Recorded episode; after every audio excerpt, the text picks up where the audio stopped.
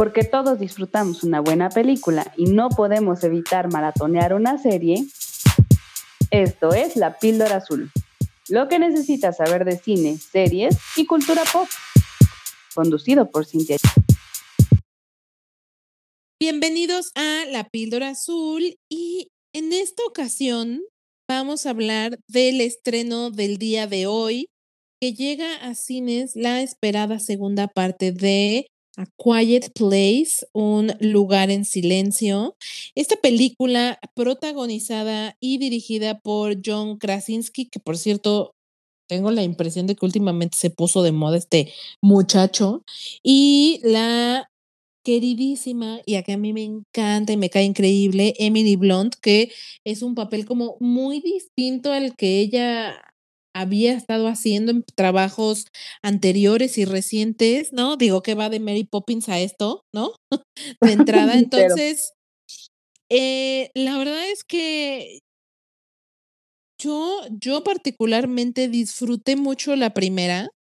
Tenía altas expectativas de esta segunda entrega y la verdad cumplió. Cumplió e inclusive yo les puedo asegurar que me gustó y la disfruté más que la primer parte. Y ahorita vamos a llegar a eso. Sí, que de hecho tenemos aquí a John Krasinski, no nada más como director, sino también como escritor. Y recordemos que en la primera entrega él también fue coescritor. Entonces, de aquí, de por sí ya es una buena sorpresa, ¿no? Ver a John Krasinski, o sea, como que lo hemos visto en algún, este, en alguna película, alguna serie, pero como que no te esperas que sea tan buen director porque es un buen producto, ¿no? Entonces, em, para los que no recuerden muy bien la primera, digo, ya lo mencioné un poquito, pero y los que no la han visto y a lo mejor quieran saltársela, digo, se vale, se vale querer ir al cine a ver esta. Eh, la película eh, nos plantea un mundo post-apocalíptico, ¿no? Donde, como su nombre lo dice, el secreto de la supervivencia está en no hacer ruido, porque el enemigo, que son estos mm, monstruos, estas criaturas alienígenas, su habilidad especial, una audición hipersensible, entonces escuchan absolutamente todo, pero son ciegos. Así es que literalmente, y creo que es bastante obvio, ¿no? ¿Cuál es la única forma de escondértele a un monstruo ciego? No haciendo pues ruido. De ahí el nombre de nuestra, de nuestra película, por eso se llama así, para quienes no sabían por qué se llamaba así. Entonces, esta familia, eh, eh, los protagonistas de la película son esta familia donde eh, John Krasinski es el papá, Emily Blunt la mamá, tienen dos niños, bueno, en realidad tienen tres niños y está embarazada en la primera parte. ¿No? Y uno dirá, yo siempre me lo pregunté cuando vi la primera parte, pero ¿a quién se le ocurre criaturas? Sí fue como el elemento curioso o peculiar que no me terminó de convencer de la primera parte, porque eh, ¿cómo lo resuelve esta familia? Poniéndole como oxígeno al, al bebé. O sea, una vez que nace, para que no esté llorando, le ponen como una mascarilla de oxígeno y andan con un tanque de, de oxígeno para todos lados, ¿no? De tal manera que el bebé no llore. Entonces, lo siguiente que yo me pregunto es, o sea, saliéndome un poco de la ficción, ¿y el tanque de, de oxígeno va a ser eterno o cómo? Ah, claro, por supuesto. ¿No? Considerando que estamos en un mundo donde pues el ya apocalipsis y todo está abandonado y tirado, ¿a poco van a tener oxígeno para toda la eternidad mientras el bebé sea bebé? Pues no creo, pero bueno. Entonces, retomando un poco hacia la siguiente, hacia la siguiente parte, la que se estrena, la que se estrena el día de hoy, eh, vemos a esta familia sin el papá como aventurándose, ¿no? A tener que moverse de su casa y su safety place por los sucesos de la, del final de la primera, de la primera película y entonces cómo deben de enfrentarse a nuevos retos, conocen a el personaje de Killian Murphy, que es otro sobreviviente y que por cierto la dupla que se genera entre él y la niña sorda me pareció formidable.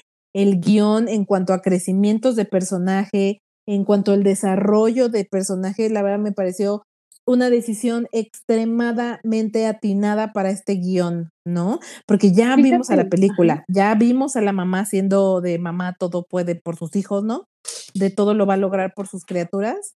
Y entonces ahora ver a la niña que es la más, la, la hija que es la mayor, haciendo como queriendo de cierta manera honrar a su papá y entonces tomando la batuta de alguien tiene que hacer algo porque si no, no vamos a sobrevivir y entonces termina haciendo una dupla con Killian, a ver, me parece formidable. Además, este actor particularmente me parece un gran, gran actor. Ahorita está Peaky Blinders en Netflix, pero todo el mundo que la ha visto me la ha recomendado durísimo. O sea, dicen que en verdad es una muy, muy buena serie y Killian es el protagonista, entonces valdrá la pena echarle un ojo.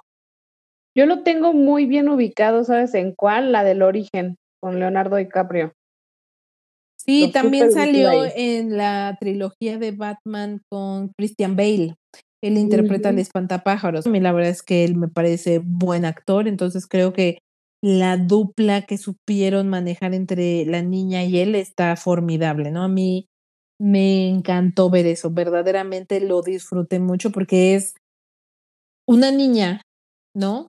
Con mucha fe, mucha esperanza, muchas ganas de, de hacer las cosas diferentes, de marcar una diferencia y, como les decía, honrar un poco la memoria de su papá contra un adulto devastado, solitario, abrumado, que ha perdido completamente la fe y que de estas personas que viven porque deben vivir, pero ya no tienen un motivo para vivir, como completamente apagado. Y entonces la niña lo que hace es eh, tocarle como las fibras más sensibles y, mostrarle que, que la esperanza es lo último que muere y que uno siempre puede marcar la diferencia.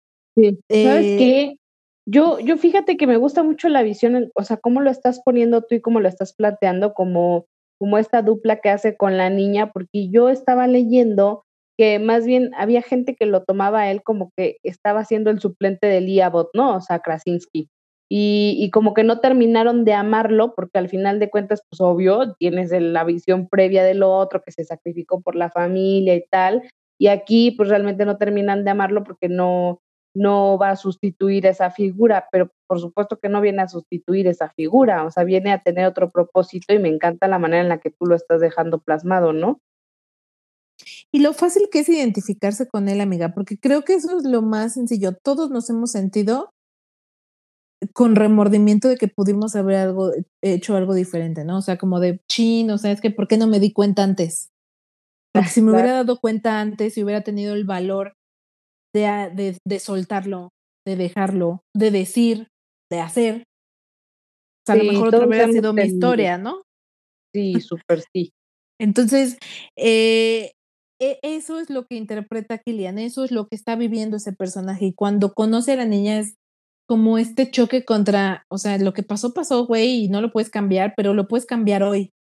Y a lo mejor no puedes cambiar tu pasado, pero sí puedes cambiar tu presente y tu futuro.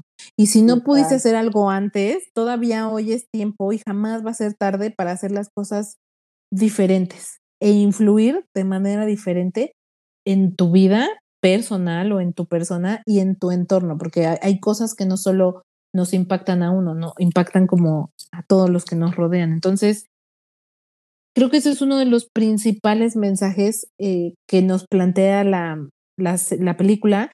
Y quizá el segundo es la valentía, el, el enfrentarte, el, el, el, pararte, el plantarte, el tener eh, el coraje de hacerle frente a tus peores miedos. Porque digo, en este caso en particular, pues estamos peleando contra alienígenas.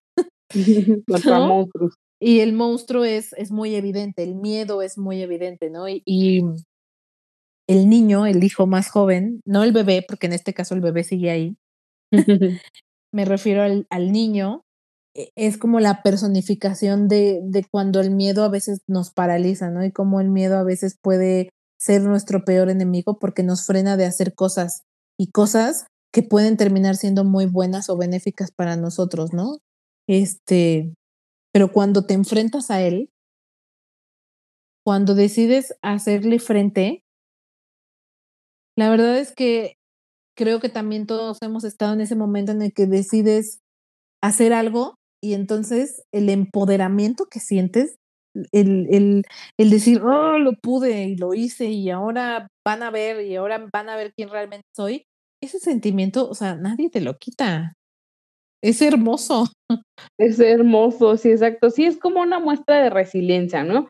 Como que, o sea, será el sereno y a lo mejor no tendrías que estar pasando por esto, pero aquí estás y lo tienes que resolver y eventualmente sabrá Dios cómo le haces, pero lo haces y sales y entonces sí te da un power bien chingón, la neta. Entonces, creo que estos son los dos mensajes que a mí me transmitieron, que a mí me hicieron clic. Yo como lo he dicho siempre, en este tipo de películas de monstruo, apocalíptica, zombies, whatever, a veces el monstruo es lo de menos, es el pretexto, ¿no?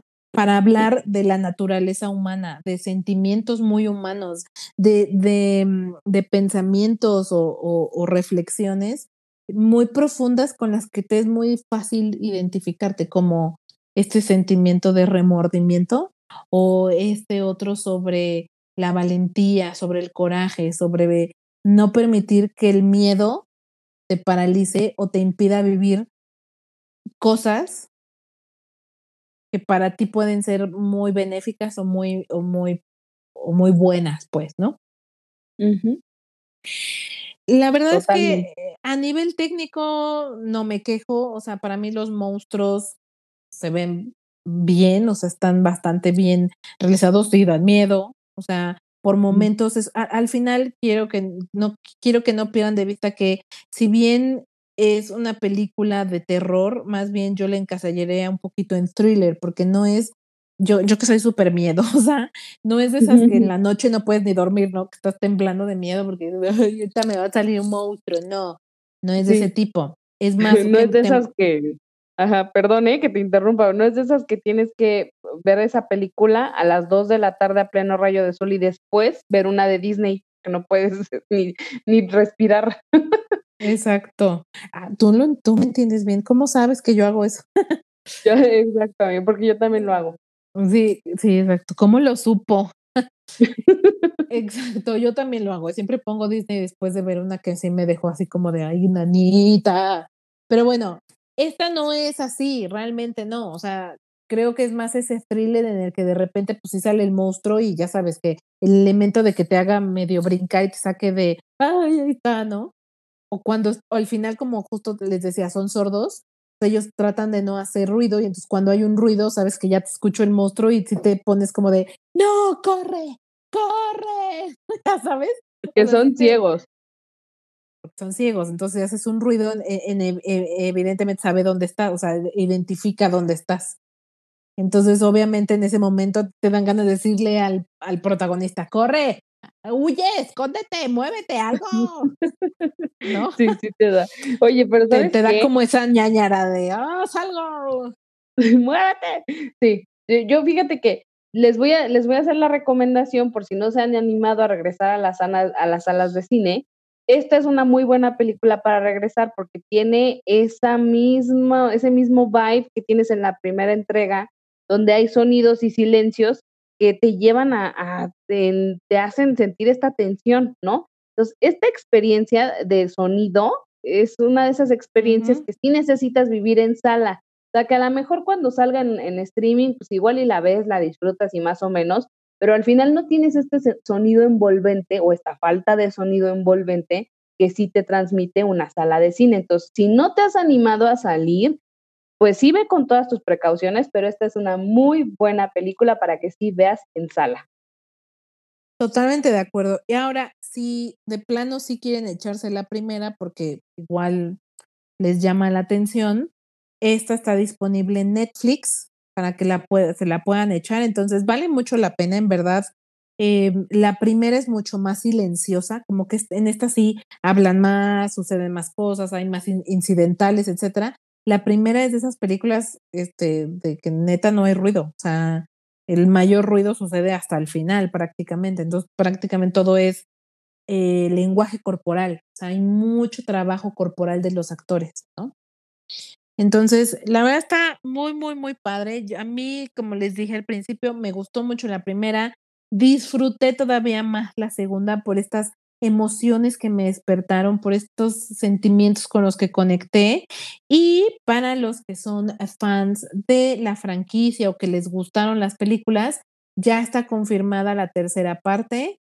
John Krasinski al parecer ya no va a estar involucrado, pero sí es un hecho que vamos a ver todavía una parte, una parte más. Y la verdad, que bueno, porque yo sí me quedé con el sentimiento de ahora quiero ver que suceda ABCD, ¿no? Porque sí quiero ver que suceda.